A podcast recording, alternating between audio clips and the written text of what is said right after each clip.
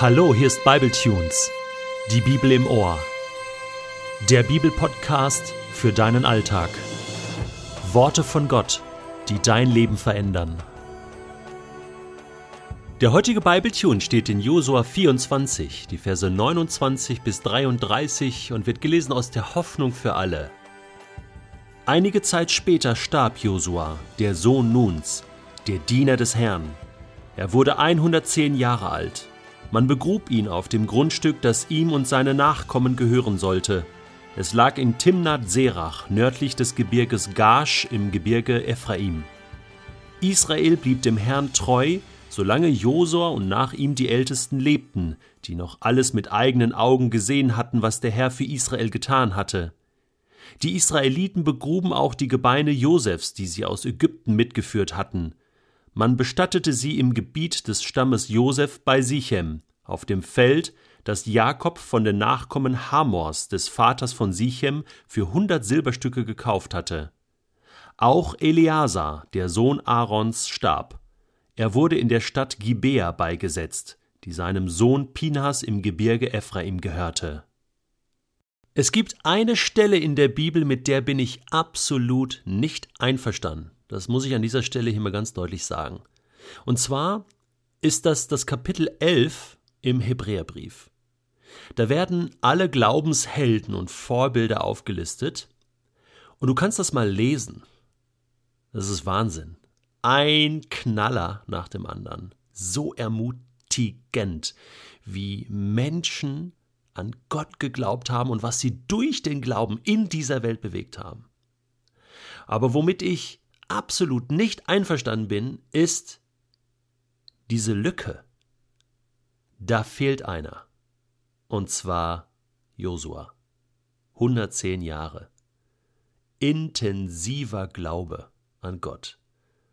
Und stirbt mit der Aufschrift auf seinem Grab Diener des Herrn. das ist das größte Kompliment, was man über einen Menschen sagen kann, wenn er gestorben ist. Diener des Herrn. Mose, der kriegt fast ein ganzes Viertel von Hebräer 11 zugeschrieben. Aber der eigentliche Knaller war ja dann Josua, oder?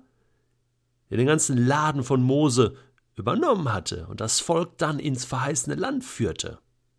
Ah, gut, es wird so ganz ein bisschen in Vers 30 wird erwähnt, dass allein der Glaube des Volkes Israel die Mauern Jerichos einstürzen ließ. Gut, da war ja Josua auch dabei. Also er wird so indirekt erwähnt. Aber wie gesagt, bin nicht ganz einverstanden. Ich hätte gerne Josuas Namen da explizit erwähnt.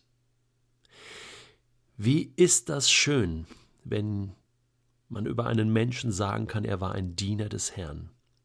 Ich weiß nicht, was du dir wünscht, was mal so auf deinem Grabstein stehen soll. Diener des Herrn. Es bedeutet eigentlich, ja, was bedeutet das eigentlich, Diener des Herrn? Im Neuen Testament lesen wir das auch bei Paulus, bei Jakobus. Sie bezeichnen sich als Diener des Herrn, als Sklaven. Das ist wirklich, das Wort Sklave wird er benutzt. Man denkt so, ja, wie uncool. Das ist ja total unfrei. Ich dachte, ich folge Jesus freiwillig. Ich dachte, der Glaube ist alles freiwillig. Ja, schon, aber diese Menschen haben das so ernst gemeint mit Gott, dass sie sich zu Sklaven gemacht haben, dass sie ihr ganzes Leben diesem Gott quasi verschrieben haben. Denn ist es nicht so, dass wir ja ansonsten auch immer irgendjemandem dienen?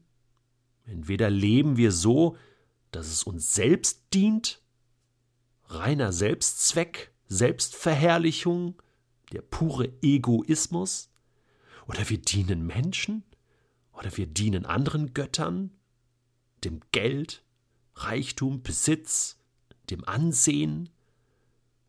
Oder dem Gesundheitswahn irgendjemandem, irgendwas dienen wir doch. Wozu soll unser Leben eigentlich dienen? Josua Sohn des Nuns, 110 Jahre, diente Gott.